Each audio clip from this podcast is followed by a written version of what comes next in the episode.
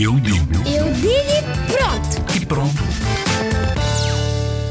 Amizade. Amizade para mim é hum, uma palavra que nunca nos devemos esquecer, porque eu tenho muitas amigas. Foi a partir da amizade que eu as consegui hum, cativar, mais ou menos.